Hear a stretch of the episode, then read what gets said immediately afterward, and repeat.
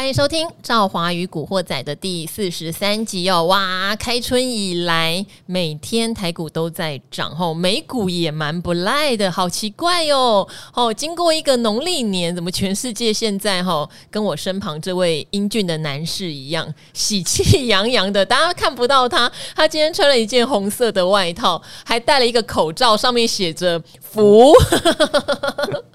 哦，他现在很潮诶。好，每次来录影的时候，我都觉得怎么一个型男在那边哈，而且最近啊，我们的投信法人也很爱他，大家要不要猜一猜投信法人爱谁？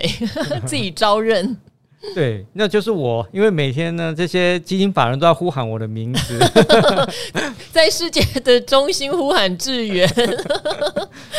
好，今天我们的来宾哈是基金医师志源哥哈，然后志源哥每次来哈，我觉得都很厉害，因为举凡啦哈，中美情势啦、国际股市啦哈，甚至地缘政治啦、原物料行情啦、基金啦、ETF 啦。基金里面的股票啦，哎、欸，全部都可以问你耶。因为这是我们每天都要看的。其实我每天也都在注意，就是说国际的大趋势。那国际大趋势不外乎几个嘛，就是说产业、美股。哦，还有包括整个在基金的一个发展，所以这些呢，国际性的大事呢，其实都跟基金投资就有很大的一个关系的。所以为什么我每天要阅读很多的相关的一些资料或资讯，就是因为这个原因。呃，我不过我最近哈，真的觉得投资人应该会有跟我一样的想法哦，因为前一阵子封关的时候，大家知道修正了一段嘛，哈，那指数又是从高档就是一万八千多点下来的，当然你会觉得、嗯、哦，好危险哦，会不会大空头？对。对，那可是年后又上去了，对，哎，措手不及，我。相信很多人哈，你敢爆股过年还压满仓的应该没有，我们也不建议这样子了哈。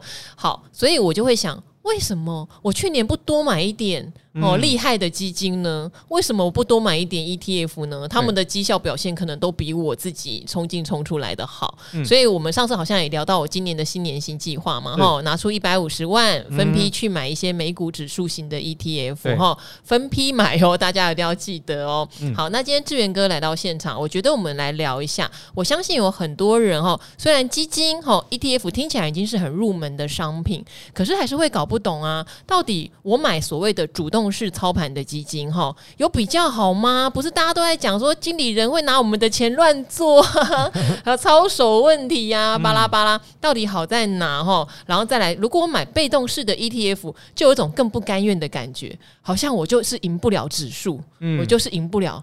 它到底有比较好吗？嗯，其实呃，我刚好我去年年初的时候成立一个粉丝页，然后其实很多粉丝朋友也都。来问我相关有关于基金的一个问题啊，因为这个是这个原意就是以这个基金为主的。那其实呢，很多粉丝朋友在问我，就是说到底是主动型的基金比较好，还是被动式的基金是比较好？如果这几年你你看这个媒体的风向，我们直接讲，对，其实呢，很多的媒体都包装说被动式管理的 ETF。是一个比较好的。哎、欸，你干嘛？媒体就我们呢？哦、没有，我我不是指好工商经济。呃，为什么这样讲呢？我觉得呃，主要是因为说这几年其实不只是台湾，还有包括国际上，就是说。被动式管理呢是比较被推崇、比较被 promote 的，而且因为它管理费也低嘛。对，那主动式管理为什么比较没有那么夯？是因为说，呃，它发展到已已经有一个比较成熟的一个状态了。但是呢，我每每在跟呃，不管是听众朋友或观众朋友在分享的时候，我都讲说，其实主动式基金跟被动式管理的基金都好，端看你的投资目标是哪一个。那主动型的基金为什么好？好在哪里？是因为如果你选择了一个优秀的基金经理人管理的这个主动型的基金的话，它可以帮你筛选到更好的个股，所以它可以帮你赚取更多的超额利润。对，这是非常重要的。那很多观呃观众朋友或听众朋友会想到，就是说，那我买自己个股就好了，我也可以看到基金经理人的持股，我干嘛要去呃买基金呢？这是因为呢，我觉得就是说，哦、呃，买基金最大的目的呢是比气长。对啊、呃，因为你买这个基金的话，不太可能就是说，呃，一两天一二十趴这样的一个投资报酬率。可是呢，它有一个好处，是因为说，一旦它产业趋势看对了，第一个，它的买盘比你大，它的买盘的趋势呢是非常稳定的。所以呢，每一次在赵华的节目，为什么固定一段时间，我们就要追踪投信法人的这个筹码，就是很重要，因为它买盘很持续、很稳定。第二个就是说，这些投信法人呢、啊，他通常会赚到这些。标股的这个所谓的充足的波段利润。比如说一档个股啊，比如说大家在呼喊这个我的名字志源的时候，可能呃观众朋友去看它现形就知道说，它其实是从差不多七十块左右开始起涨的。是，如果它涨到一百块的时候，我相信有五成半数以上的投资人，你买在七十块的话，大概一百块已经跑了。至少一半就已经乐呵呵了啦，对，因为你觉得稳赚很多，赚四成以上，也会怕了。对，但是呢，如果你要赚到波段的利润，其实你就是要在一开始的时候呢，它现在多少？两百多块哦。如果以这样的一个整个，它是整个三倍的一个利润，三倍以上的利润，这个在个人的操作里面，我觉得说说，除非啊，你的这个。你很了解它的一个基本面，不管不然你从这个技术面操作的话，我觉得你比较难报到这个所谓的完整的波段利润。那这个基金呢，就有一个好处，这些经理人可以帮你吸取足够的这个波段利润。呃，像我们去年大 PK 哦，虽然我最后猜输了，但是 不管你是我猜赢了哦，对，那不管你是统一也好，或者是星光也好，你不管是你只要买到这两档绩效王啊。抱足一年的，你会看它波段利润有多少，都是超过八十五个 percent。嗯，那这还是在没有任何融资、什么信用扩张的一个状况下。对，因为投信不能融资哦，他们是现金买哦。那你买基金的话也是这样，就是说多少钱就买多少个单位的这个基金。嗯、但是你会发现到，就是说你这个波段利润是非常的完整，因为它里面的这些。相关的，不管是窄板啊、保护元件的个股啊，真的都是一个波段大涨。但是呢，你个人的操作里面呢，我觉得比较难的就是说，我们容易就是 犯了一个毛病。我自己有时候也会这样子，呃，就是呃，短线呢抱不住，或者是说波段没有抱足。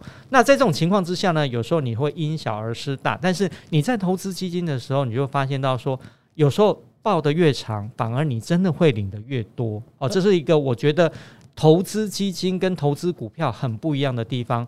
那么，投资这个所谓的被动式管理的呃好处又在哪边呢？是因为说，没错。那我们刚刚讲到，那是一个前提要件，是说你报到一个优质对的基金经理人买的呃这个布局的这个基金。但是也有基金经理人表现没有那么的好，可能他看好某一些族群，但是呢，他的一个基金绩效表现就是没有这么的好，而且也会有一些产业会大起大落啦。然后像像近期很强的能源，事实上能源也曾经崩落过。哇，那时候你抱他基金，你就很痛苦喽。是，所以呢，市场上就跑出另外一种这种投资方法，就是说，好。那我也不贪多，但是呢，市场上应该有什么样的一个回报，什么样的报酬的时候，我应该都要能够赚到。所以这种所谓的被动型的投资就开始兴起了。所以，譬如说，台湾加权指数去年涨二十多个 percent，那我希望我投资的这个基金呢，不要低于这个。一定要跟这个差不多也可以够了，我可以接受。那我也不需要风险。那么后来的很多被动式管理呢，有很做很多的不同的产品的设计跟分化，包括配息的机制也好，还有包括它它一个指数的一个呃整个在精化也好，你会发现到就是说各式各样不同的主题型的 ETF 开始出现在呃整个市场里面，而且呢。它比这个一般的主动型基金更好的一点是说，因为它的指数的一个编制啊，一开始的时候你就可以看得到，嗯，而不像说如果你要看到主动型基金经理人的话，通常呢你要看他的这个月报，而且呢通常都会落后差不多一个月，他搞不好都已经卖掉了，对，你看到月报它还是那些股票，对，所以时间上面又有落差，所以被动式管理的好处就是说，第一个它很简单，第二个呢就是说它的管理费通常来讲，因为它就是一个很固定的一种机制的一个管理，不像就是说啊，基金经理人要贡献他的 knowledge 啊，这个投资团队要贡献他的一些相关的一个资源，都有一些维护的一个成本，所以相对的主动型基金收取的相关的管理费会比被动式管理的 ETF 来得高。这就是我为什么讲，就是说其实不管是主动型的基金也好，或被动式管理的 ETF 也好，其实都有它各擅长的一个地方。你呢？如果你觉得就是说，你希望得到一个超额的报酬，你希望跟着一个比较在选股上面一个比较有优势的基金经理的话，你可能会选主动型的基金会比较好。但是如果你觉得就是说，这么多的一个基金，我也不知道怎么选，我也不知道哪个好，那我也不想乱猜的话，我只要跟市场上的一个绩效一样就好，不要低于这个。那我也希望说有一些配息的机制，那么你就可以选择这些相关的被动式管理的 ETF，都是很好的选择。好，其实两种哦，我都会买哦，因为他们有不同的一些好的优点啊。例如说，你基金，你大家知道吗？你可以透过很多的管道。其实我自己个人啊，我觉得我都没有收基富通的广告费，但是因为基富通是一个公营的单位，然后他让很多投信也很讨厌，就是哎，你抢了我的生意。但是没关系，它上面买基金常常会有一些免手续费的优惠哦。嗯、好，而且它上面也会有你们 Leaper 哈志远哥那个任职的公司的平等哦，里面就有很多五星平等的各种基金哦。嗯、这从这个五星入门最快。那你在上面设定三千块定期定额，甚至好像现在很多都两千块可以定期定额。我觉得它的真的入门门槛是最低的。那 ETF 有什么好呢？ETF 挂在台湾的证券交易市场哦，所以你可以在下股票单的时候手痒，你就也买一点 ETF 哈、嗯。它的交易也很灵活，盘中你爱买就买，盘中你爱卖就卖。嗯、因为基金你扣的话，你要一天后你才知道你成交的净值嘛。嗯，对。可是你。那个 ETF 你就盘中，甚至有人在当中 ETF 都有。对，好，虽然没什么意义啦，哈、嗯，因为它涨跌不会那么大啦。那这边我可以补充一下，就是说基金的销售过去来讲哦，其实全世界都一样，都是透过银行比较多。对、嗯，那基金公司呢也可以，可是基金公司有个缺点就是说。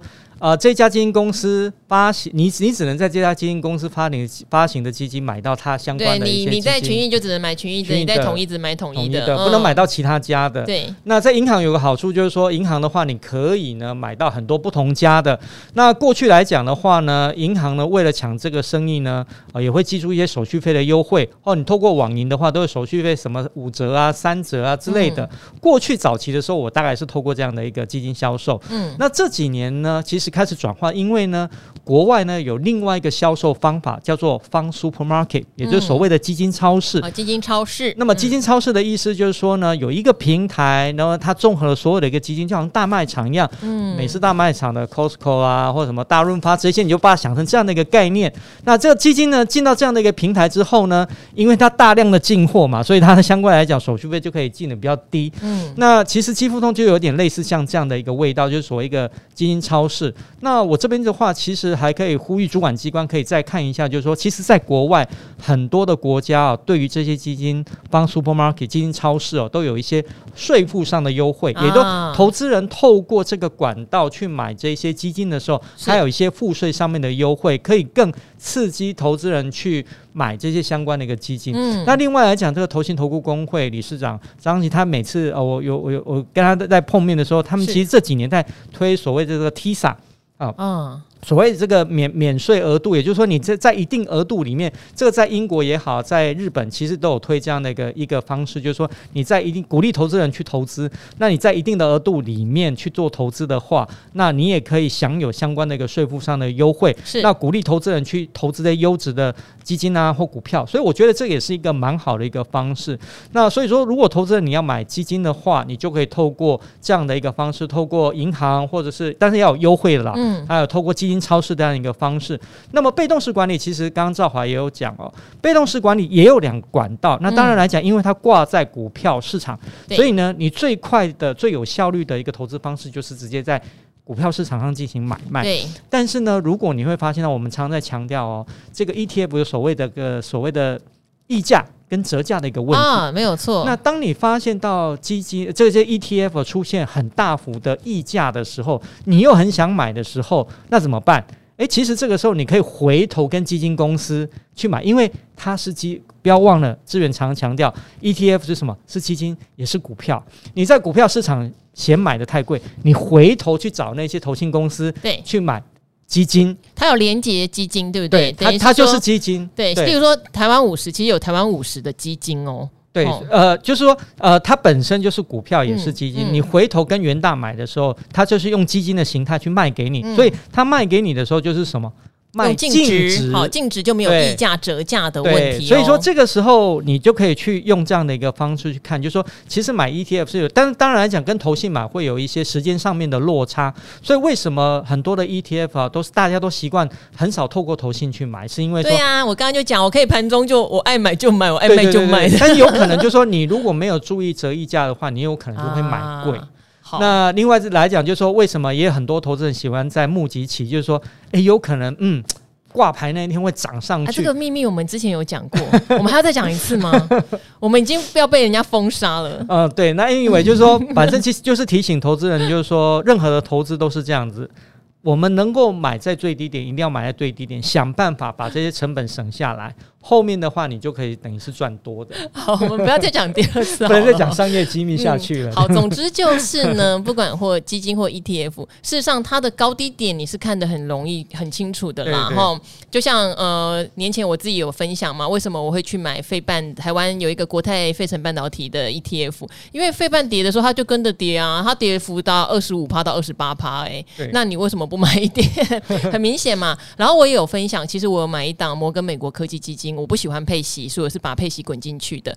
那它的净值从去年我记得最高有到一百一十几吧。那去。一下跌到七十几耶，嗯，那它是一档五星 Lipper 五星的平等的好基金啊，嗯、它跌到七十几，为什么我不能买一点起来？好，它的操作逻辑不会让你很担心，嗯，它不会让你很害怕，对啊，那它又是一档优质有平等的基金，或者它就是买指数而已，嗯，对啊，为什么何乐不为？对，那这里我也可以再补充一下，就很多投资朋友问我说，到底是配息的好还是不配息的好？啊，对。对，其实我不喜欢配息的，我觉得都很好，是看个人，呃、对，看个人，为什么？配息的？呃，是因为国内投资人呢，多数都习惯这个跟风，因为亚太市场就是这样，就是习惯就是，呃，有点类似像保险吧，你没拿到都不算赚钱呐、啊，有拿到落在我口袋的，我都觉得它有赚，所以配息呢。很多的投信，很多的 ETF 就很很喜欢设计这样的一个产品给你，嗯，但是要注意，就是说，呃，现在市场上所谓配息基金有两个来源，国内募集的比较没有问题，因为不可以从本金去配。国内募集的哦，不能从本金配，大家记得这件事哈。但是如果是国外的，特别是境外的，你就要注意哦，因为它。有这个配息的机制，而且它是没有限制的。国内的法规是管不到境外的，所以它有可能会从你的本金去配。如果它没有办法达到这样的一个配息的目标的话，所以呃，配息第一个要注意，第二个不配息呢，到底是好不好？那没有配息，没有配配息，我就没有拿到钱。其实不是这样子的，他有可能在国外的市场上面也有拿到这些相关的股息，但是呢，因为他没有配息，他就会把他收到了一个股息呢放在。它所谓的净值里面，也就是说，你的高啊变变贼了，好，你的你的单位数会增多，所以不是说你这些钱不见了，也不是说他不配不把钱配给你，是因为说它的机制是不一样的，他把这些他领到的钱呢放在你原本的基金上面，再去做更多的投资，那一样啊。如果你只有一张股票的时候，而当股票在涨，对不对？十趴，你就是赚十趴。可是如果这个股票配这个。配息，或者是说，呃，它的你的一个呃相关的这个呃张数增加，比如说一张变成一点五张的时候，一样是涨十趴，但是呢，你会发现你赚的钱会超过十趴，因为你增加的单位，你的单位数是增加了。所以呢，我基本上是不不觉得说配息会比较好，我也不会觉得不配息会不好。所以单看投投资朋友，你的就刚刚赵华所讲的，如果你喜欢。固定拿到钱的感觉，你觉得这个是很扎实、很重要的。你觉得配息真的很重要，那你可以选择配息的。那如果你觉得说，诶，资本利得是对你来讲是一个比较重要的，你在选择基金或 ETF 的时候，其实你就可以选择这些相关所谓的没有配息的。那你这样的资本利得在增长的时候，有时候会比配息来得更快一点。嗯，我觉得这个哈，我也认同啊，因为配息有两种功能，一个是有的人会拿配息什么缴房租啊，哈，或退休了嘛，对不对？他配息每个月有几万块钱，很稳定，他要这个配息呀、好，你有现金流的需求是一个。第二个，其实以前我有想过一个观念哈，就是配息其实有一点提前获利，等于说部分获利了结的概念啦哈，就是你自己不停利嘛，你也不知道什么时候停利嘛。其实配息有一点帮你停利的概念哈，帮你停利一点，每个月帮你停一点，或每季或每半年帮你停利一点，你不用去找那个停利点，它也是一个不错的方式。那因为我是标准的，我买基金我就是懒嘛，我也没有要每个月拿钱进来，我现在还是在赚钱的阶段啊，哦，我不需要多多拿钱了，所以我就会希望滚进去就。好了，不要烦我啦，嘿，我也不会去管说我这样滚进去到底是划算不划算。我相信一个好的基金长期会帮我赚钱，对，所以我就把我配到的息还给基金吧，哈，请你们帮我处理这样子。那有时候我们在讲，我这边再补充一点，就是说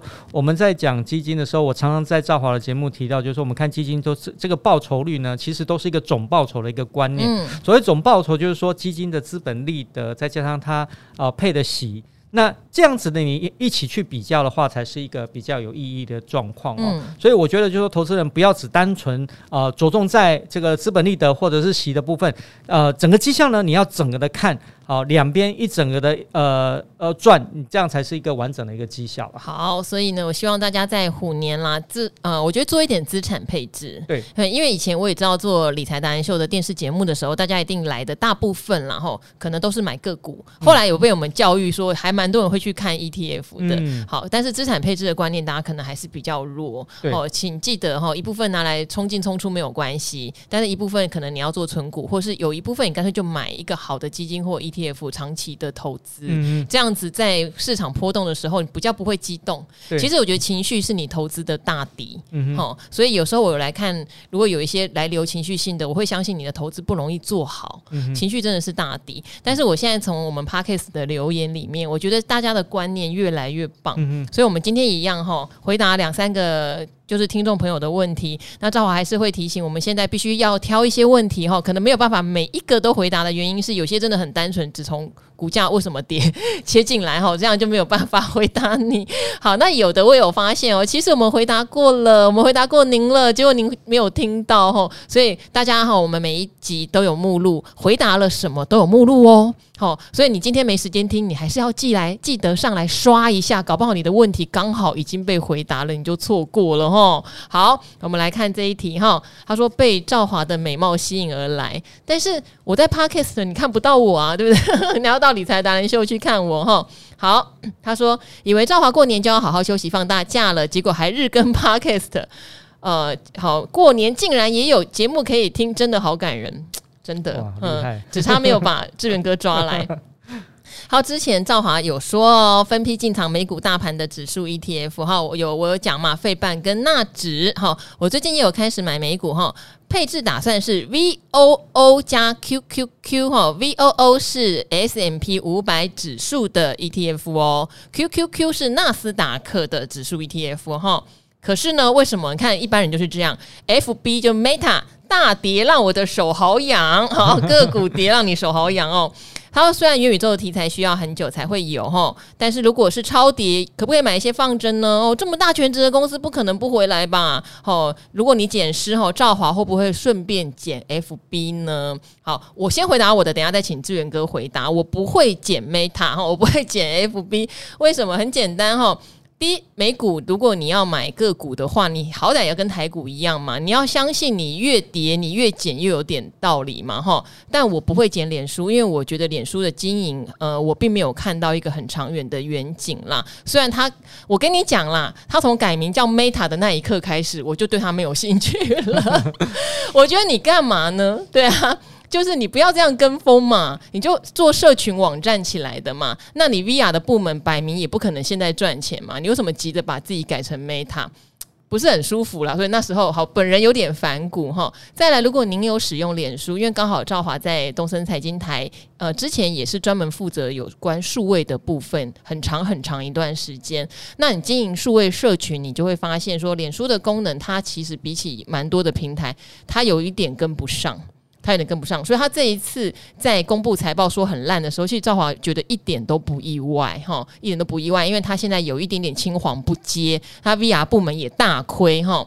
所以我会自己个人，我根本不会减 Meta，原因很简单，我不看好它，嗯，我不是长线看好它。但是你说其他的元宇宙概念，我反而有很多我觉得很看好的。好，所以也许你可以考虑的是什么元宇宙的 ETF，嗯哼，好，Meta 占它七趴而已，其他九十三趴还是有不错的公司。这样，好，志远哥你觉得呢？就太激进的把 Meta 骂乱七八糟。那也不是，我觉得也不是骂，我其实蛮赞同赵华。如果是我的话，我也不会去接 Meta。嗯，那主要是因为我觉得如果投资朋友，你可以去看一下，真正脸书让真正脸书起飞的呢，是它的一个相关的一些广告的一个收入。嗯，哦，我们常常在点什么的时候，哎，点过查一个东西，比如查一个查呃，按一下围巾啊，就你会发现到很多围巾的广告是 开始从你的脸书里面出来，开始从你的 IG 里面出来。可是最近如果你在我在用 iPhone 的这个主克伯说，呃，都是谁害的？都苹果害的。我自己是有 iPhone 啊。如果你有用 iPhone 的话，你会发现你在下载一些程式软体的时候，它开始会问你哦，你不希不希望你个人的一些相关资料被追踪？嗯，那通常来讲，我们都按否嘛。你这一按否，那其实呢，就是告诉他说，你不可以随便的去追踪我的相关的一些搜寻跟大数据。嗯、所以这造成了。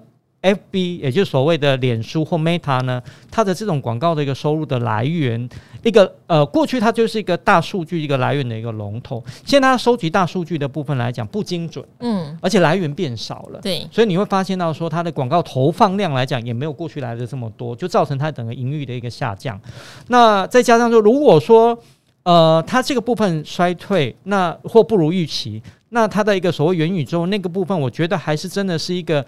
比较是一个 early stage，还是一个很很起头的一个呃投资，我觉得它短期之内不容易看到它有一个大幅度一个增长，所以在这种情况之下，我会觉得说，虽然它是一个尖牙股之一，可是呢，其实我发现到我提供给各位观众朋友、听众朋友做一个参考，就是说，呃，疫情的改变很多呃人类使用的一个习惯跟科技的应用，你会发现到疫情期间最好的是谁？Netflix 网飞、嗯、现在也开始衰退，很多在疫情期间就是大鸣大放的这些所谓的，不管是呃所谓的 Netflix 网飞也好，或这些相关的有一些，我最近还看到有一家美国的一个相关的一个呃健身呃软、嗯、体跟这个它的一个。营运也是大幅度的一个衰退，所以呢，产业的变化真的是非常的快的，所以我觉得你还是要去比较聚焦在一个比较大范围的，那尽量是集体作战，类类似我们刚刚所讲的基金跟所谓的 ETF。为什么？因为它所建构的是一个团体战。你如果说单押单一个股的话，你容易受到它营运波动的影响。同一个时间，在 Meta 大跌的时候，哪一档个股大涨？我收到账单的时候，我气了。因为我我突然之间被 charge 了十二块多美金的这个，我想说，到底是谁刷了我的卡？原来、嗯、原来是我自己，因为我自己是 亚马逊 Prime 会员啊，所以呢，他呃亚马逊把这个所谓的这个 Prime 会员的这个所谓的年费把它调高之后，大大挹挹注它的营收，股价大涨十几个 percent。是那我们这种消费者 当然就说，可是我觉得我是蛮赞同，因为即。呃，真的，呃，我现在很多东西都不在台湾买了。对，我透过这个所谓的 Amazon 亚马逊的部分，可以买到很多台湾买不到，而且呢，就算台湾买得到，还非常非常的低价，很多东西都是低于五折以下，可能就有两折、三折。那下次我请你代购喽，没有问题。那现在还有很多所谓的代运业者，也就是说，你虽然没有在美国住，也没有美国的地址，可是因为有这些美国的代运业者呢，他可以帮你。东西运回来台湾，你只要付差不多一磅，我记得差不多是一百五十块左右的，你就可以把你的东西给运回来。所以呢，我的朋友在美国买了 iPhone、AirPods，我自己的 AirPods Pro 就是从美国买的。在你你第一个，你在第一时间就可以在美国的 Apple Store 上面买到我的 AirPods Pro 运回来台湾才一百五十块而已。哇嘞，嗯。所以我觉得、就是，我知道，我现在列一个清单了，对，请志远哥代购的。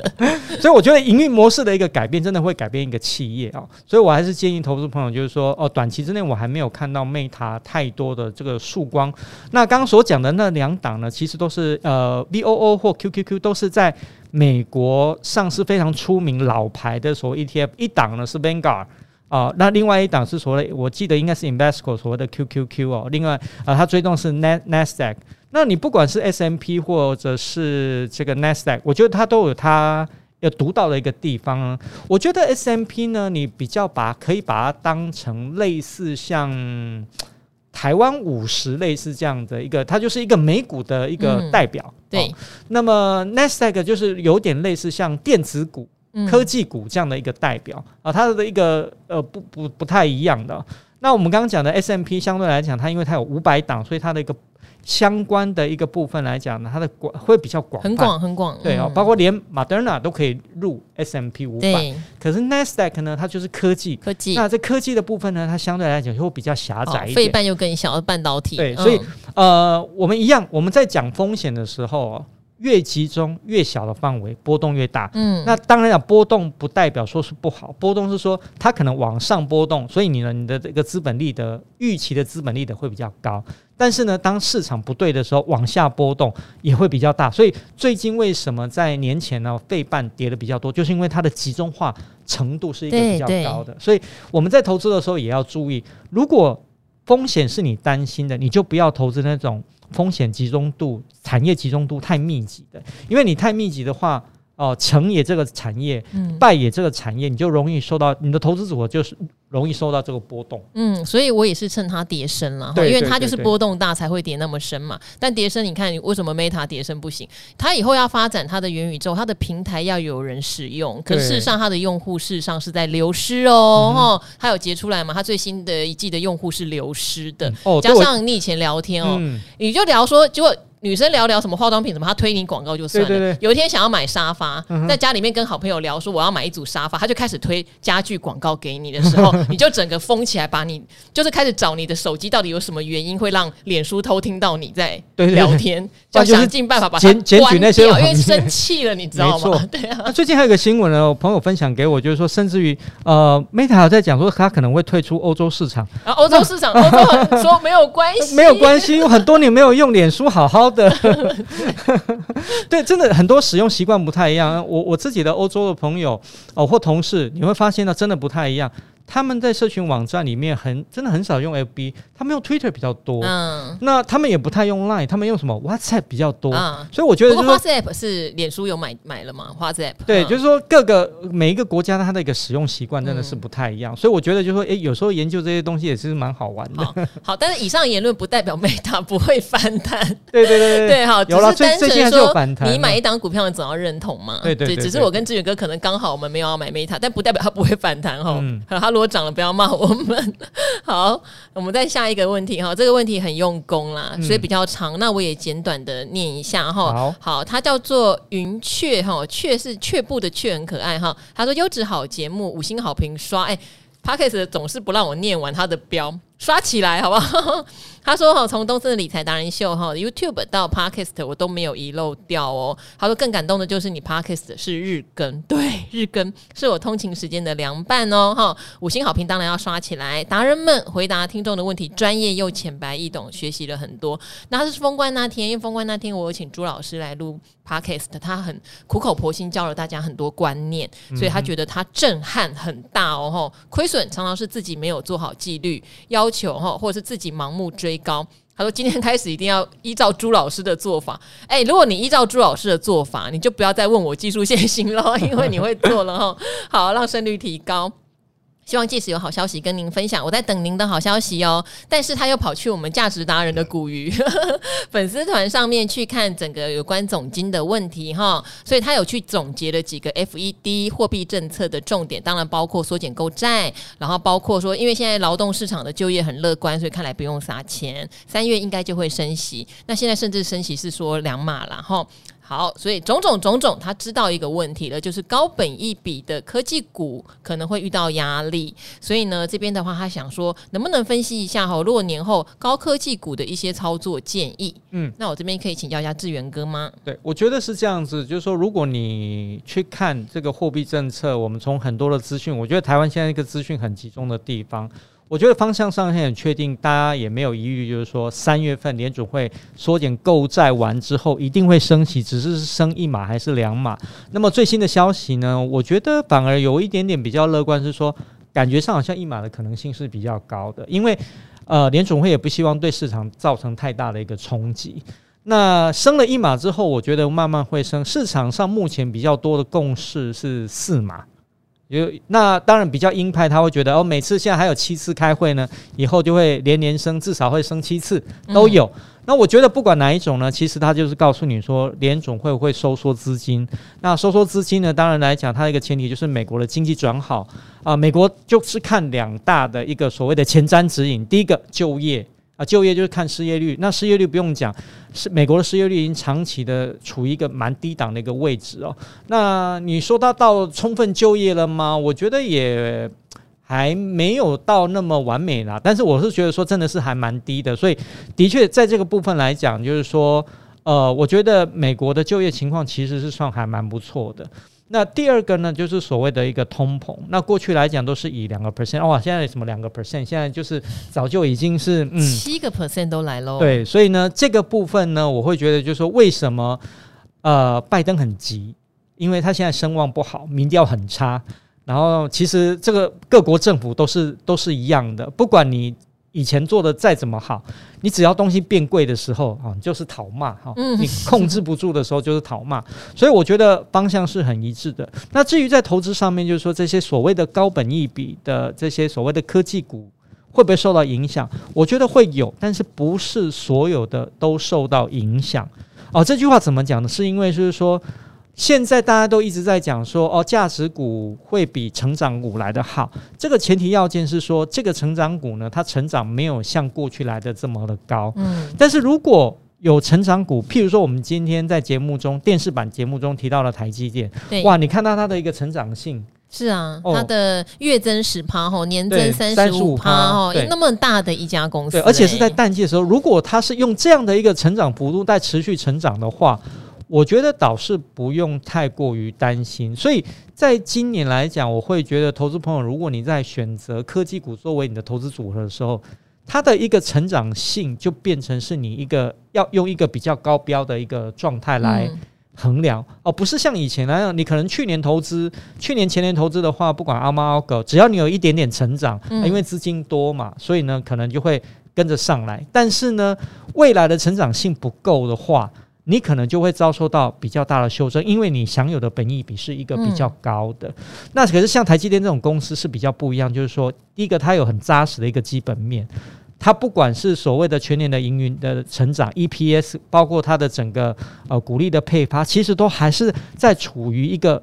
成长的一个状态，而且成长的幅度还蛮高的，真的很不像一般的大型股，所以我会觉得对于这种个股呢，反而比较不会有太大的影响。所以我觉得要分开来看哦，不是说所有的高科技股都会因为美国升息这件事情而被打趴哦，并不是这个样子。好，魏轩刚刚他提到是高本一比哈，嗯、这个东西也很有趣哦。大家还记得吗？如果二零二一年厉害的是什么？其实转亏为盈的股票涨很多哈，但是今年可能要有一点点差别了哦。今年你可能还要再享有高本一比。第一，你本身就要有获利，嗯、而你的获利是好上加好哈。你不是那种说从亏几毛，然后赚一块两块，你就可以享有很高的本益比哈，而是那种你可能本来赚十块，你现在要赚十五块、二十块，你才有办法享有比较高的本益比。啦，好，那呃，确实今年的话，我觉得不是不能做梦，只是这个梦要扎实一点，嗯嗯 要扎实一点，大家会做的比较安心啦。对，好，今年的状况大概比较不一样，而且很多去年你喊梦的，今年你得端出点成绩来啊，哦。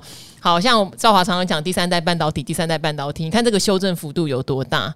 好，当然如果他们今年到了中呃下半年，他们真的把获利成绩缴出来，诶，搞不好又会再攻一波。好，所以大家要注意这个投资的节奏啦。哈，好，那我们这边的话再念两个哈。呃，应该说有一个很棒的留言，我留到最后哈。有两个留言可以快速回答的，我回答一下哈。一个是，所以我说大家真的要天天听哦。为什么？因为这一位勇者勋我已经回答过你了哦。他问何金啊。好，那他说你忘记回应我了啦。他说谢谢你们辛苦更新，我从理财达人秀一路听过来的，还是小菜鸡哈，所以很感谢你们分享一些资讯，让我可以学到很多。那何金我在一月二十五号的那一集哈，有稍微解读过哈，应该还算蛮正面的，所以麻烦您可以去听一下。因为很多的股票哈，大家重复问，那回答过为什么不再回答？当然，第一有很多别人的问题还没有回答，第二一档股票除非发生重大的问题，不然我不太可能在几天之内我对他的想法。全改变，并不会哟哈，因为你有观念之后，你也不可能哈瞬息万变，说我今天这样想，明天那样想。所以回答过的，基本上请大家回去翻一下目录哦哈，有改变的话，我一定会来更新告诉大家哈。好，就像环球金并世创是个大事嘛，可能我们对环球金的评价，我们就会稍微做一些调整，这样。好，那所以这一位呢，因为我相信我之前回答过你了，因为你说赵华棒哦，因为我之前的提问，赵华真的有帮我解答，太开心了。但您问的问题，我想请您回去问问你自己喽，因为你说你想问的是富邦金哦，金融股涨翻天了，结果富邦金却涨一点点哈，呃，有时候全部涨却只有它跌哈，今天全部涨只有它跌，不知道是怎么了，它不是获利最好了？吗？是不是未来不被看好了？后 后续还值得持有吗？你会不会因为一天的涨跌让你有这些疑问？会不会有点可怕？我必须真的很坦白这样跟您说，富邦金不是什么高波动的个股哈，它是一档金控的龙头股。嗯、您不是拿它来做当冲的哈，嗯、所以它一天涨幅没有比上其他的，例如说中小银行股，因为大家知道今年是升息年嘛，很多银行股其实确实最近的涨幅是还蛮不赖的。那这种大型金控又是以寿险为主体的，也许它就不见得长得比别人凶，嗯、这个是非常非常正常的现象。对尤其是我相信您买它应该是想要长期存股的，不用太在意它一两天的问题哈，它不会因为一两天没有涨就代表它的未来不值得您拥有。好，所以大家可以去自问一下哈，嗯、呃，当您在做长期投资，当您买的是一档绩优龙头的时候，呃，一两天的涨跌其实真的不是什么。问题不要拿来吓自己，然后这正好回答你的。包括像今天它有涨，国泰金没涨，那是不是持有国泰金的人又说，为什么富邦金有涨我没涨，对不对？好，那最后一个就是我觉得很感动的留言哈，他说我是美丽知性赵华的忠实粉丝，一定怎么样怎么样好，一定支持我，好，我帮你补完好了。好，我没有问题要问，我没有问题要问，我最喜欢这一句哦。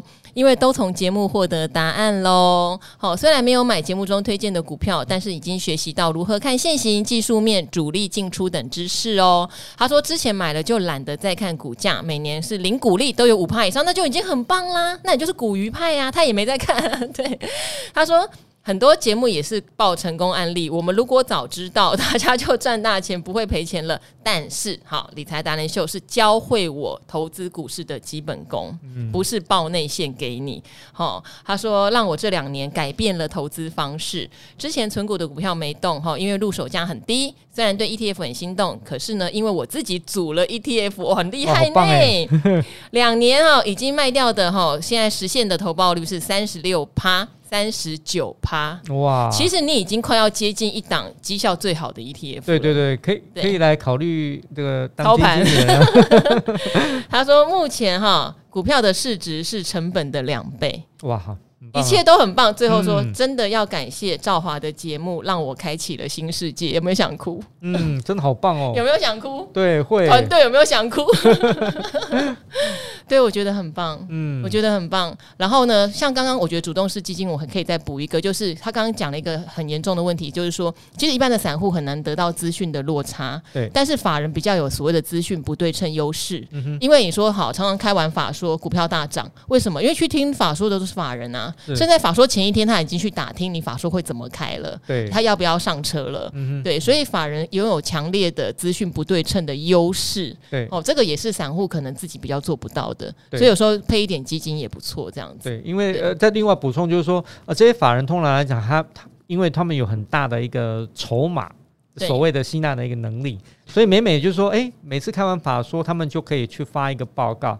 那如果是一个比较大的券商，甚至于是外资券商，你会发现它撼动股价的能力就变得非常的高。呼朋引伴。呼风唤雨，结群，狐群狗党没有。